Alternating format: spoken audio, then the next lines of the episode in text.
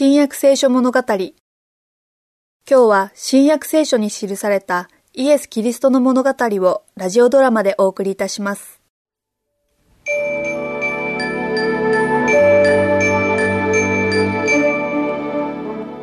いいお祭りだったな、マリア。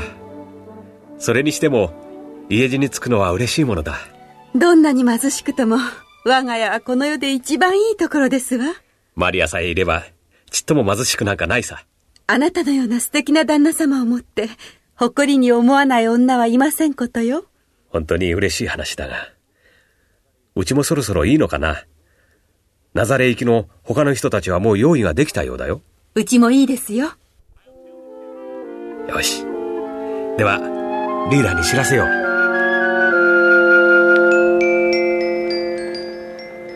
私、なんだかくたびれました、ヨセフ。そうだろうとも。女子供は皆疲れてる。だから、リーダーはあそこの平地で泊まって一泊する予定にしている。泊まったらすぐイエスと一緒に寝床を作ってあげよイエスはどこ？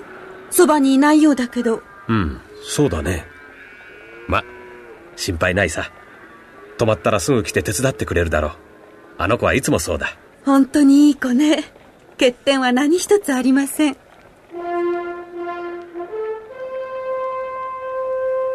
あれが泊まれの合図だ。マリア、ちょうど木陰のすぐそばだよ。さあ、ロバから下ろしてあげよう。ちょっとお待ち。この毛布を敷くから。お前は休んでればいい。さあ、お休み、楽にするんだ。イエスと私で、おや？イエスがいない。止まったらすぐ現れるだろうと思っていたんだが。なんだかおかしいわ、ヨセフ。一日中イエスの姿が見えませんでしたよ。エルサレムを出発した時からね。ええ、あれからずっとよ。心配することじゃないよ、マリア。イエスもまだ子供だから、他の子たちと一緒にいるんだろヨセフ、私たち大人同士のお付き合いに気を取られて、イエスのことを忘れていたわ。あの子は神の御子です。なのに丸一日も放っておいたのよ。う。探しに行ってこよう。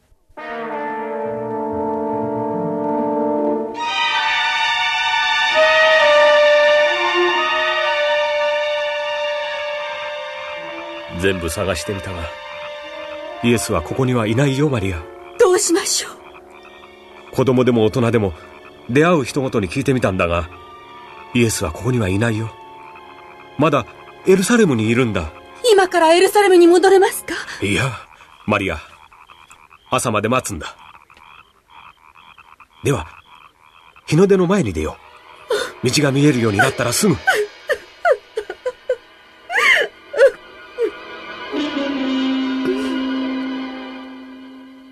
あそこに城壁の塔が見えるわ。もうすぐね、今夜にもイエスが見つかるかもしれないわ。もう、暗くなりかかってるが、とにかくやってみよう。見つからないよ、マリア。今夜はもう諦めるしかありませんわ。夜が明けたらまた出かけよう。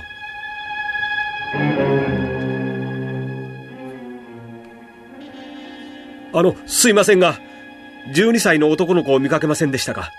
姓はこのくらいで、名前はイエスというのですが。いや、見なかったですね。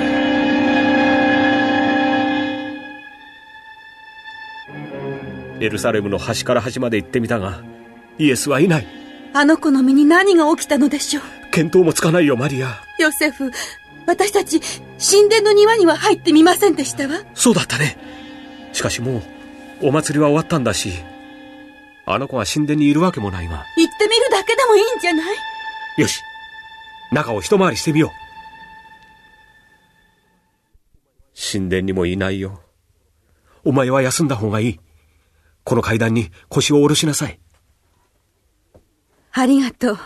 先生、質問があります。なんだね、君。あの子の声がしたわ。理解するためにはどうすればいいの？イエスだわ、あの声は。それはあの部屋から聞こえてくるのよ。聖書の解釈の訓練を受け、権威を与えられた私たちのちょっと待話をよく聞イエスが何と答えるか聞いてみたいから私た。ちの言葉を信ずることだ。では先生、イザヤのこの言葉はどういう意味なのでしょう？彼は誰に知識を教えようとするのか？誰に訪れを解き明かそうとするのか？それは教訓に教訓、教訓に教訓、規則に規則、規則に規則。ここにも少し、そこにも少し教えるのだ。これは真理を求めて聖書を勉強するのだという意味に違いありません。君の質問は実に鋭くて、よく考える価値があると思うよ。えー、それで、えー、まだ何か質問があるかね？よろしければ、神についてお尋ねしたいのです。誠の神について、その性格や人間を作り保った目的や、神についてのすべての神秘を理解するのは人間にはできないことだ。先生、聖書には神を恐れるという言葉がたくさんあります。神とは恐れられるべきものなのですか？その通りだよ。君、神の言いつけに背いたら、きっと神の復讐が身に降りかかるだろう。聖書には主を恐れるという言葉が満ちている。けれども、最大の賢者であるソロモンは、主を恐れるとは悪を憎むことであると言っています。主を恐れるというのは悪を憎むということだと、ソロモンの言うように取る方が、この言葉の真の意味がわかるのではないでしょうか。例えば、主を恐れることは、人の命の日を多くする。悪しき者の年は縮められるとか、主を恐れることは知識の始めであるという言葉が聖書にありますが。神は復讐の神だよ、君。厳しく人間に要求する神なのだ。この国の多くの学者の意見だしね。だからそれは真理なのだよ。偉大な信仰の人、エレミアもこう記しています。